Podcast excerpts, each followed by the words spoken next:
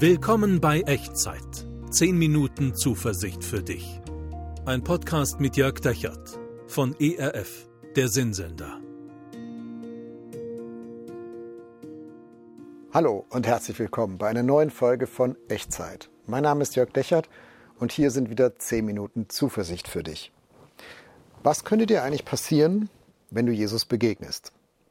Da würde ich gerne heute ein bisschen mit dir drüber sprechen, ein bisschen mit dir drüber nachdenken. Und wir tun das anhand der Geschichte von den heiligen drei Königen, den sogenannten. Passt ja auch zur Advents- und Weihnachtszeit.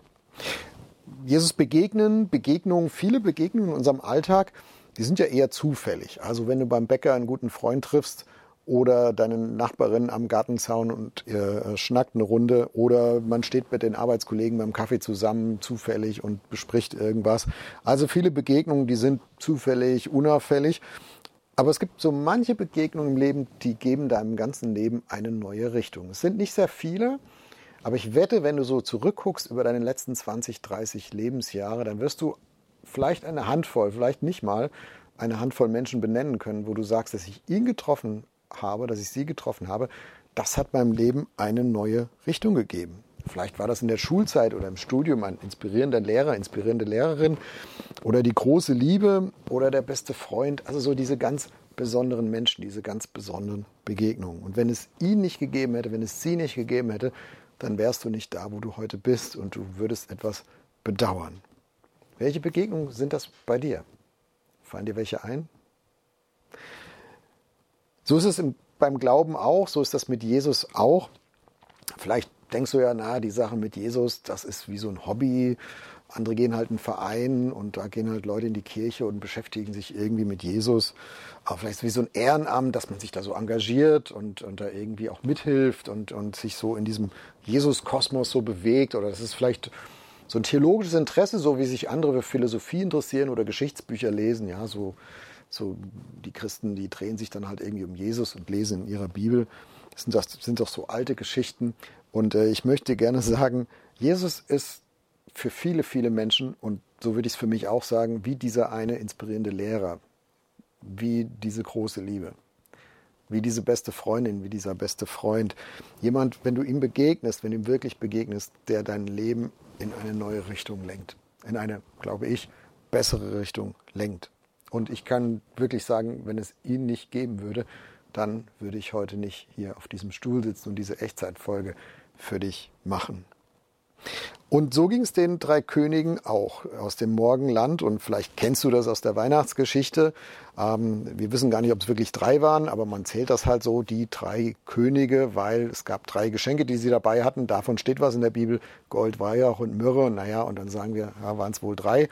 Das Wort König ist auch ein bisschen irreführend. Äh, in manchen Bibelübersetzungen heißt es Magier oder Sterndeuter. Also es waren gebildete Menschen, es waren würdevolle Menschen und auf jeden Fall waren es Menschen, die auf der Suche waren und einer Ahnung gefolgt sind, nämlich einem Stern. Und sie hatten so die Idee, dieser Stern, der stand für sie für die Gewissheit, in Israel, im Volk der Juden, ist ein neuer König geboren worden.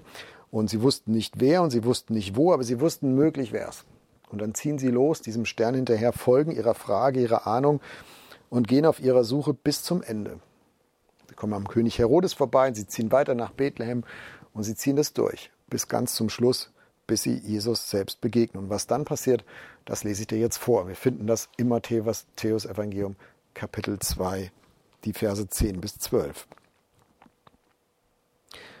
Da sie den Stern sahen, wurden sie hoch erfreut und gingen in das Haus und sahen das Kindlein mit Maria, seiner Mutter, und fielen nieder und beteten es an und taten ihre Schätze auf und schenkten ihm Gold, Weihrauch und Myrrhe. Und da ihnen im Traum befohlen wurde, nicht wieder zu Herodes zurückzukehren, zogen sie auf einem anderen Weg wieder in ihr Land. Drei Dinge faszinieren mich an diesen kurzen drei Versen. Das erste ist, als sie den Stern sahen, wie er über der Krippe über dem Stall in Bethlehem stehen blieb, da wurden sie hoch erfreut. Sie haben den Stern ja schon ganz lange gesehen, vielleicht schon viele Monate, die sie auf der Reise waren, aber jetzt, das ist etwas anderes. Jetzt bleibt dieser Stern stehen über einem Haus, über diesem Stall und sie erkennen, hinter dem Stern steckt letztlich eine Absicht.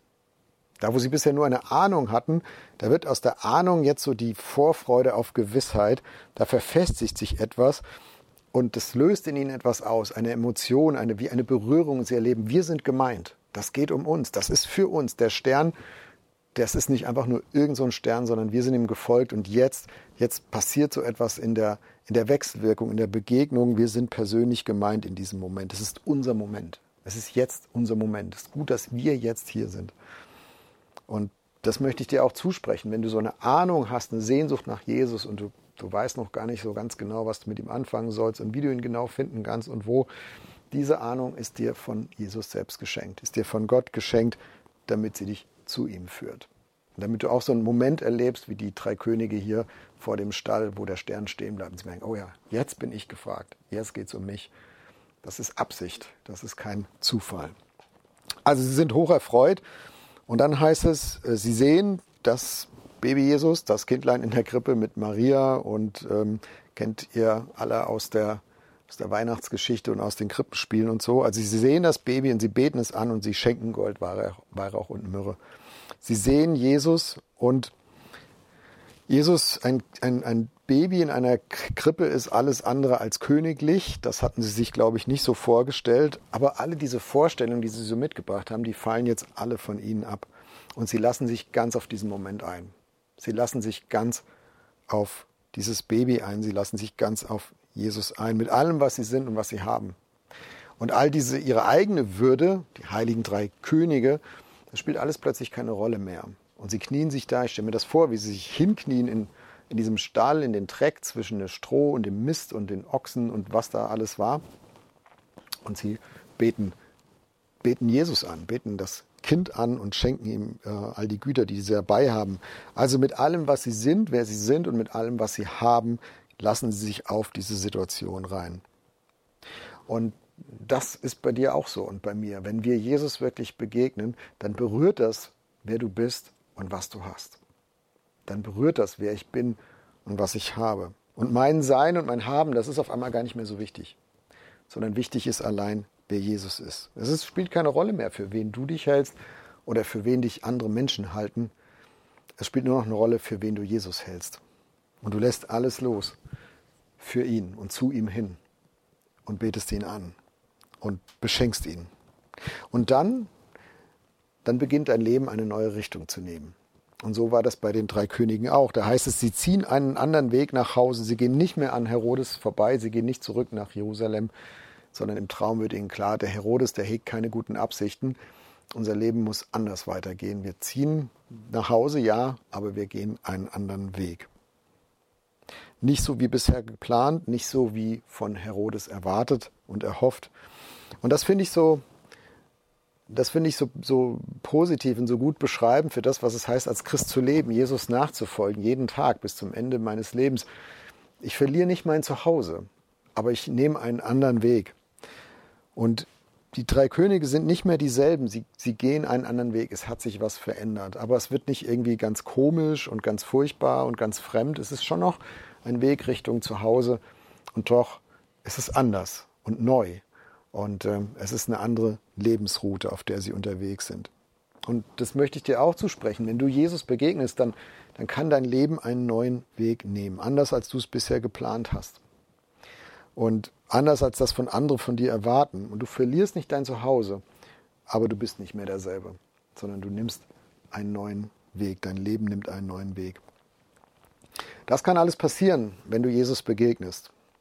Und ähm, vielleicht stehst du jetzt so kurz davor und du sagst, ja, ich hatte da eine Ahnung, wer Jesus ist und ich bin dem auch konsequent gefolgt. Und jetzt ist so, fehlt irgendwie so der letzte Step, der letzte Schritt. Ich weiß nicht, ob ich mich so wie die drei Könige wirklich auf Jesus einlassen kann ob ich das loslassen kann, meine Vorstellung und wer ich bin und was ich habe und wie ich meine Wege gegangen bin. Ich würde dir gern helfen. Entscheiden musst du das selbst. Aber ich würde gern mit dir zusammen beten dafür, dass Gott dir dabei hilft, diese Entscheidung zu treffen und sich dich auf Jesus einzulassen. Und wenn du magst, dann bete gerne mit mir. Und mach die Worte, die du mich sprechen hörst, zu deinen eigenen, mach so zu deinem eigenen Gebet. Wir beten. Jesus, du weißt, was ich schon alles von dir kenne und ahne. Du siehst die Schritte, die ich schon gegangen bin, auf dich zu, im Fragen, auch im Zweifeln.